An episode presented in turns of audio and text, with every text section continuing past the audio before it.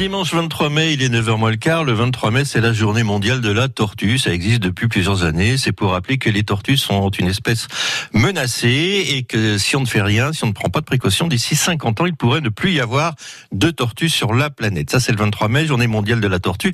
Alors, le 20 mai, cette semaine, on a eu la journée mondiale de l'abeille, Patrick Pourquier. 100% environnement avec toute l'équipe d'Écosène et aujourd'hui, Gaël Delétraz. Bonjour Gaël. Bonjour Patrick.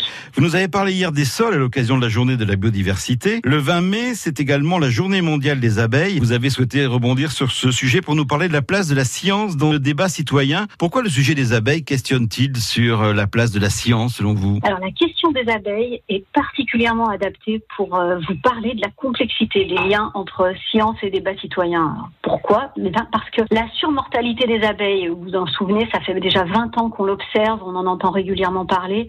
Ça permet euh, d'illustrer comment la science peut parfois elle-même être instrumentalisée pour alimenter des controverses scientifiques et déplacer le débat. Ce que vous dites euh, rappelle un peu l'industrie du tabac, non? Exactement. C'est cette industrie qui a mis au point cette stratégie, largement reprise depuis. C'était dans les années 50 et euh, justement l'industrie du tabac entre en crise parce que la recherche scientifique révèle à ce moment-là que la, cigarette provoque des cancers. Et les géants du tabac euh, ne veulent pas pour autant, on sans doute, abandonner leur commerce et financent alors leur propre laboratoire. Et ça, ça a été un véritable tournant par l'utilisation de la science contre la science, si on peut dire. Comment cette utilisation se traduit-elle concrètement? L'objectif était et est toujours de produire des études scientifiques alternatives qui attribuent au cancer du poumon d'autres origines, comme la génétique ou la pollution de l'air.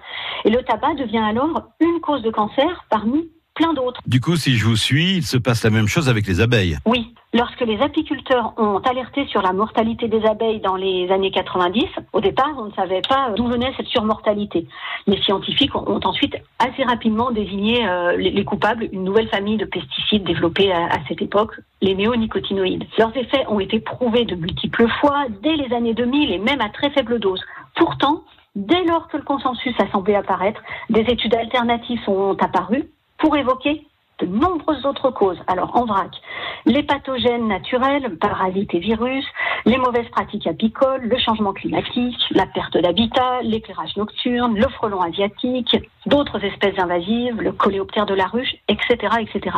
Donc, tout cela sème le doute, brouille le débat et retarde les prises de décision politiques. Au final, l'interdiction de ces produits n'a eu lieu qu'en 2018. Oui, mais comment faire pour s'y retrouver quand on n'est pas soi-même un scientifique Il faut vraiment faire attention en fait à ne pas mettre sur un pied d'égalité quelques études scientifiques, mais de regarder sur quoi une très grande majorité de scientifiques s'accordent. Avez-vous un conseil pour approfondir ce sujet? Si vos auditeurs sont intéressés par ces questions, je leur conseille vivement un très bon reportage euh, récent sur ce sujet intitulé La fabrique de l'ignorance qui a été diffusé récemment sur Arte.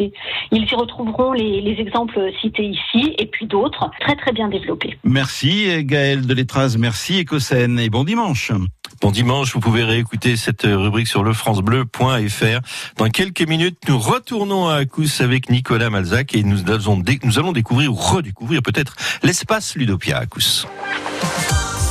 France Bleu, Béarn Bigorre.